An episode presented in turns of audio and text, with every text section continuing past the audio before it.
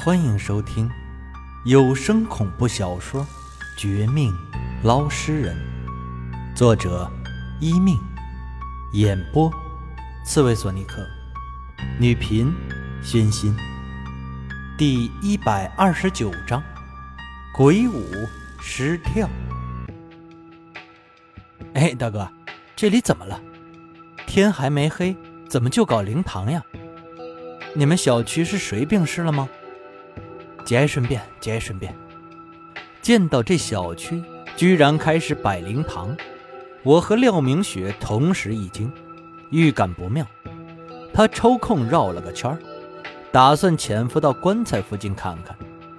我则抓住一个路过的中年男人，问他起来。被我抓住的中年男人似乎是死者的亲戚，见我好奇，还说些安慰的话。倒也不觉得不爽，反而有些动容。他摸了一下眼角的眼泪，才又跟我低声说话：“哎，老弟呀，你有事儿明天再来吧。今儿晚上是我三叔的出殡日，拜托不要打扰了。我三叔命苦啊，他老人家本来就是孤苦无依的一个人，好不容易存了点钱。”被人骗了，如今还又是抱病去了，简直是老天爷不开眼呐！老哥，节哀顺变呀，您三叔人都走了，还是让他走的安生点吧。不过，你说的上当是怎么回事啊？我感觉您这么精明，您三叔应该也不差，不至于吧？我故意这么一说。立时引起这人更多的谈话兴趣。他回头看了灵堂方向一眼，见有人照顾，便不再担心，拉着我的手就往小区大门外的空地上走。走了几步，才又和我慢慢说了他三叔的事儿。我听得背后一阵惊悚和冰凉。原来，这人的三叔不是别人。竟然就是几个月之前上当受骗的老年人之一，而且还是最早的九个人之一。老头子本来就没什么文化，加上一辈子没结婚，没有老婆孩子，已经很可怜了。好在开饭店几十年，存了不少存款。他不抽烟，不喝酒，不赌博。省着点用，足可以安享晚年的。但不想，他和老宋一样，被那个所谓一万八理财产品欺骗了。不光如此，他比老宋更惨的是，作为最早的九个客户之一，还介绍其他邻居进去。这一进，就跟掉了茅坑似的，就是一个带十个，十个带百个。等到对方跑路，事情曝光，老头子不但自己丢了一万八，还得砸锅卖铁，费尽千辛万苦，直到前几天才将其他人的几十万赔完。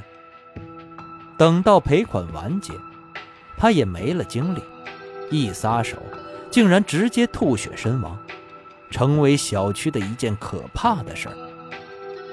要不是有这侄子过来帮忙，料理后事，只怕老头子就得尸体横陈家里，直到臭了才有人发现。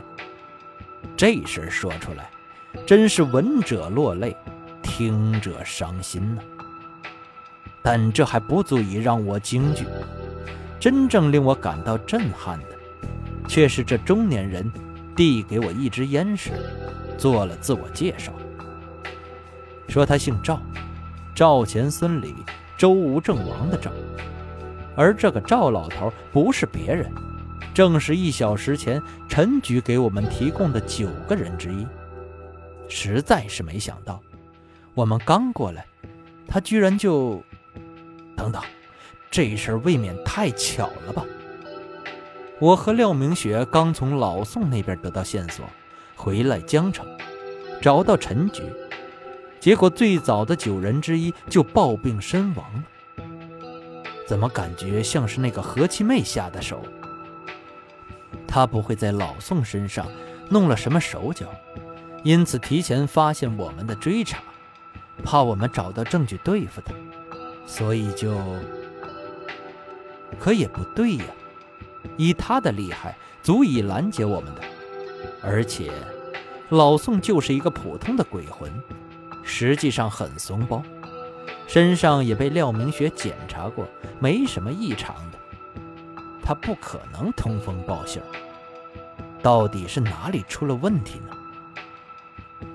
我越想越觉得不安，自己没有法子，便打算找到廖明雪，听听她的说法。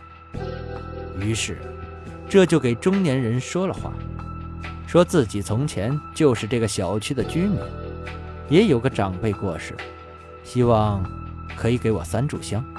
我也进去给他三叔拜拜，就当做一次礼貌。本来呀，男人不太乐意让外人进去，但一听我这意思，以为我是睹物思人，便没有太多心，而且还主动给了我二百块钱的礼金，算是礼数周到。他深受感动，也不再阻止我。只是说，等会儿还有很多亲戚过来，小区的街坊也多，怕地方不够，让我最多祭拜一分钟，必须尽快出来。你放心，一分钟就够了。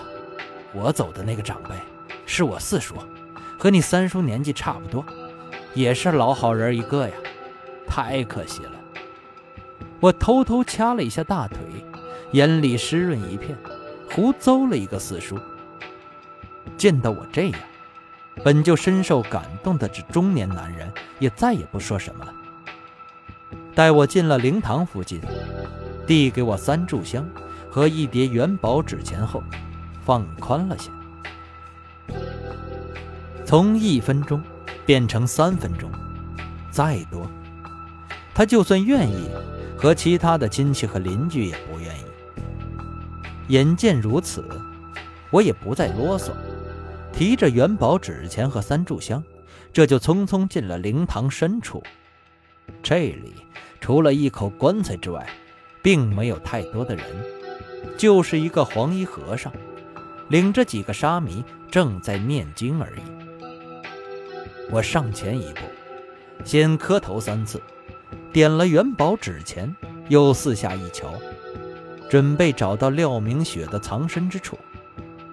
好问他的发现，不想，并没有在周围角落找到他，反而在灵堂的顶上，也就是那口棺材的正上方，见到了一个人影。不是那身手灵敏的廖家大美女，又是谁？廖，嘘，嘘！不等我喊话，距离我头顶好几米的廖明雪却做了个手势，让我先别说话。随后指了指我身后的那五个和尚和沙弥，看意思是要等他们出去再下来。我只得保持原有的冷静姿态，继续将三炷香点燃，给棺材前的香炉插上。因为有三分钟，自可以多停留一下。过了两分钟左右，身后那些和尚沙弥果然饿了，停顿下来。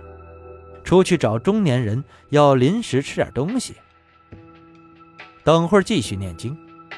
趁此机会啊，廖明雪从顶上飞下来，和我碰头时，我们互相交流了情报。这么说，这里面就是第一个目标。对，就是他。赵老头走的真惨，但我感觉事情不是这么简单。你刚才。发现什么阴气鬼气没有？或者，我们想法子招魂一下，请他招魂，招不了的。你以为我没试过吗？你自己看看，你刚才的香已经在鬼舞狮跳，这棺材里面装的不是一具普通尸体。廖明雪冷淡的说出这话，眼神里又一次有了那种杀机。我心里咯噔一下，感觉到他似乎还有很多话没有说，但随着他的目光看去，却也被那三炷香给惊住了。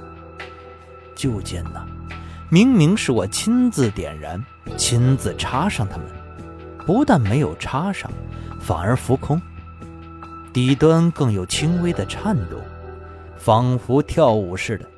再看向这口漆黑的棺材时，更有种说不出的诡异之感袭上我心头。